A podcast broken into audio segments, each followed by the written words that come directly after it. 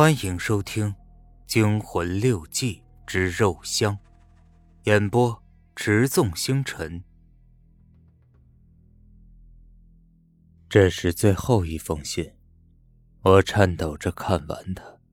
我不相信这是真的，即便是唐朝，想必也不会发生这种事儿的。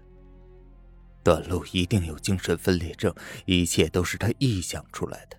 就像唐人的传奇，总有些不可思议的事。可我不能自拔，尽管我不相信，但从这古老的纸张和字迹中传出的气息，却又强迫着我相信。我又隐隐约约的发现，这最后一封信上有许多浅红色的斑点，很淡，但却很密集。这是什么？是血迹？难道是段路的血？经过了一千多年，永不磨灭的保留在这纸上。也许，这就是堂兄所说的历史的鲜血。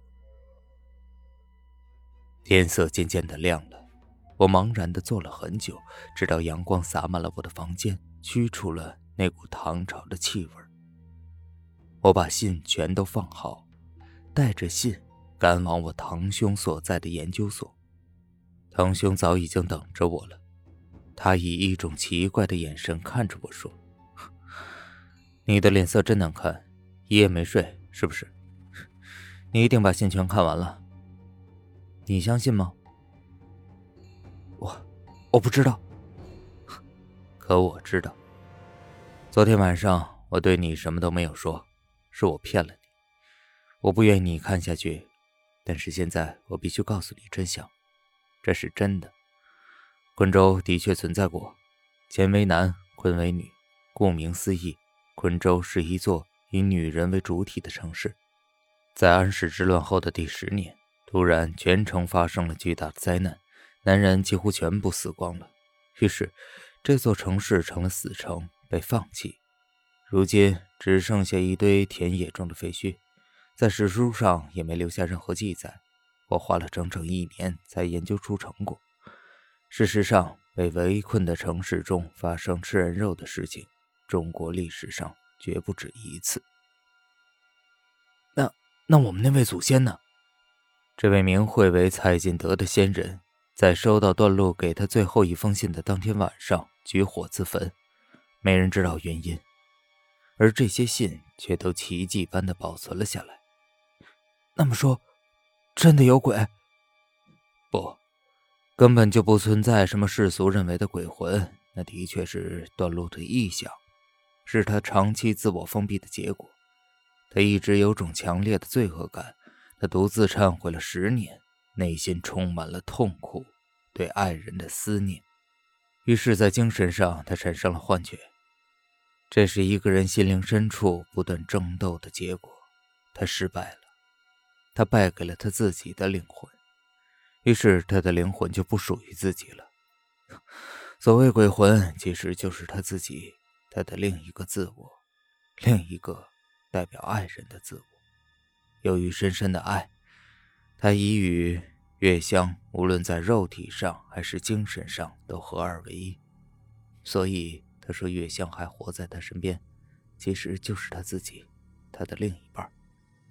他的精神已经一分为二，也就是所谓的双重人格吧。一切都源于他的内心，一切都源自对月香的爱。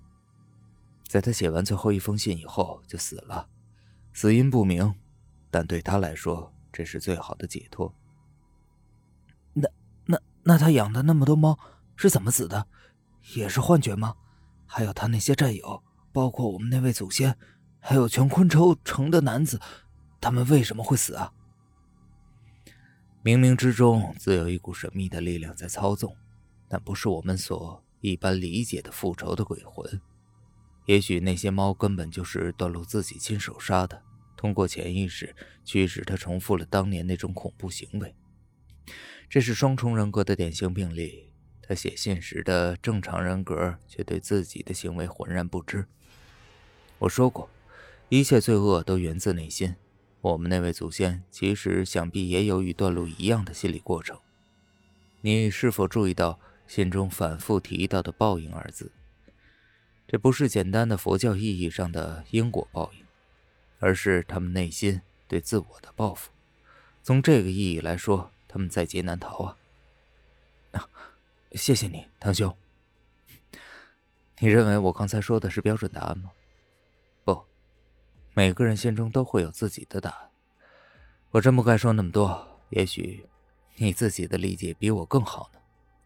我离开了堂兄的研究所，回到家里，并归还了那些信，像是扔掉了一个沉重的负担。晚上。妈妈为我烧了一锅肉汤，妈妈没有察觉到我眉头掠过一丝惊恐，但那肉真的很香。本集播讲完毕，感谢您的收听。